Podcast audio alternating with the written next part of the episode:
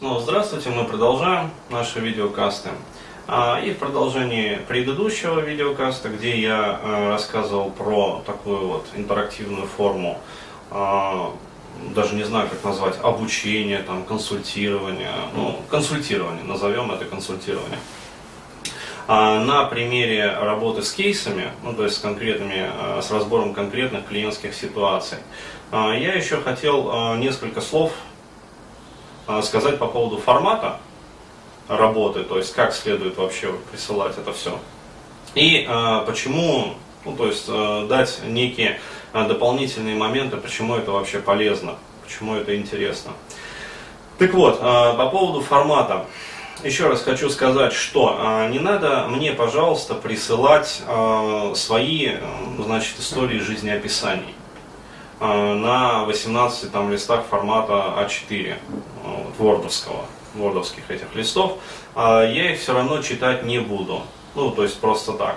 Еще раз говорю, если вы хотите э, получить полное консультирование по своей жизни, то вот на сайте Little.ru, э, моем замечательном сайте, есть такая опция почтовое консультирование вы присылаете свою историю, значит, жизненную, тотальную, вот, полностью описание. А, там указаны, опять-таки, форматы э, необходимые, как это все присылать. То есть, приходите на Ripple.ru, э, читайте, э, записывайте свои истории и присылайте. Единственное, сразу предупреждаю, поскольку мне требуется большое количество времени в том, чтобы во всем этом разобраться, естественно, эта услуга платная. То есть она дешевле, чем моя очная консультация, либо там консульта... а, консультирование по скайпу, но тоже платно. Почему? Потому что я э, трачу свое время, мне требуются значительные ресурсы, как бы, чтобы во всем этом вот разобраться. А здесь а, ситуация другая, то есть а, вы присылаете не свою жизнь, как вы ее там вывалили, а, на бумагу, там, э, ну, в электронку, по сути. А вы присылаете какую-то конкретную э, жизненную ситуацию. Ну, то есть, например, ситуацию в отношениях. То есть там, здравствуйте, Денис, э, вот там встретился с девушкой, например, там три года назад. Вот у нас были такие-то отношения. Вот я сделал то-то, то-то, она сделала там то-то, то-то. Потом у нас там такая-то ситуация. И вот еще вот такая-то ситуация. Мне кажется, что там, ей кажется, что а, после этого мы там пришли к выводу. А, то есть вот описывайте, и описывайте это все максимум на половине вордовского листа, 12 верданой. То есть а, уважайте, как говорится, мое время.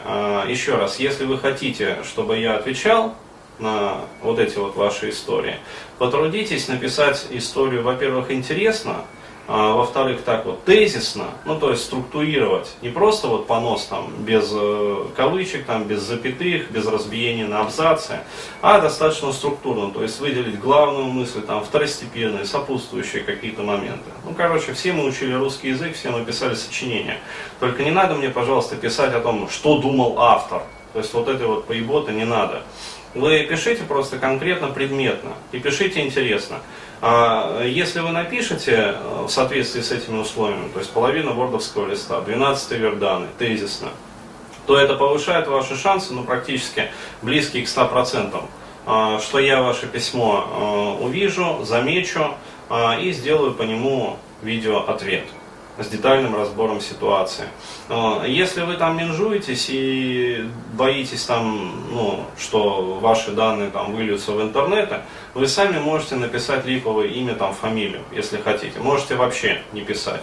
То есть вот у меня такая-то история. То есть на анонимные истории я тоже готов буду отвечать.